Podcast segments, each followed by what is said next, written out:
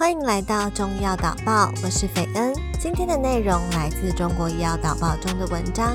拥抱可以增强免疫力。拥抱是人类在子宫内的第一个感觉。拥抱的好处不局限于心理的层面，可以实际的增强免疫力。卡内基美隆大学的一项研究显示，拥抱可以增强免疫力。研究中，受试者在同样接触感冒病毒的情况下，常被拥抱，比较能感受到社会支持的受试者，比较少患有严重的病症。学者认为，肢体接触能减少体体内分泌刺激压力反应的激素，有效降低了对心血管系统的冲击以及免疫系统的过度反应。缺少拥抱的负面影响在孩子身上体现得更加明显。一项研究表明，一个人童年时期情绪不佳，会导致其成年后出现精神与心理健康的问题的风险会增加。这项研究的负责人表示，孩子在儿童时期与父母的亲密接触，尤其是拥抱，产生的影响可能延续到成年。儿童时期的社会关系与身体各系统健康都有密切关联。拥抱是一种表达感情的形式。当人们忙于生活、疲于奔命时，即使内心对家人是关心的、充满爱意的，也容易忽视了形式上的表达。因此，现代社会浮出了拥抱危机，找回丢失的拥抱。美国知名心理治疗师提出四个拥抱理论。他认为，人一天至少要有四个拥抱才能生存，八个拥抱才能维持生活，十二。个拥抱更能促进成长。近些年，很多国家都意识到拥抱可以表达友善、关爱等正面情感，有利于拉近人和人之间的关系，促进社会的稳定和谐。于是，开始帮助人们找回拥抱的温暖记忆。人们需要拥抱，再深厚的感情，再热切的关爱，如果不表达出来，即使是亲近的家人，也可能会有隔阂或误解。但是，让那些性格内敛、不习惯拥抱的人主动去拥抱，确实不是一件容易的事情。有些人并非不愿意拥抱，而是不好意思拥抱。如果无法做到在日常生活中经常拥抱，那也可以在一些时机或场合给家人一些拥抱。例如，当爱人在工作时受到了挫折，当孩子考试没考好，都可以给他们一个安慰的拥抱。又或者，父母。生日以及母亲节等特殊的日子，给长辈一个温暖的拥抱，很温暖，也不会显得太突兀。鼓励大家拥抱，是为了让人们可以多关心家人，知道彼此之间是互相支持关爱的。如果有些人不习惯，那也可以改为摸摸头、拍拍肩，让对方感受到你的关心。不要因为他们是最亲近的人，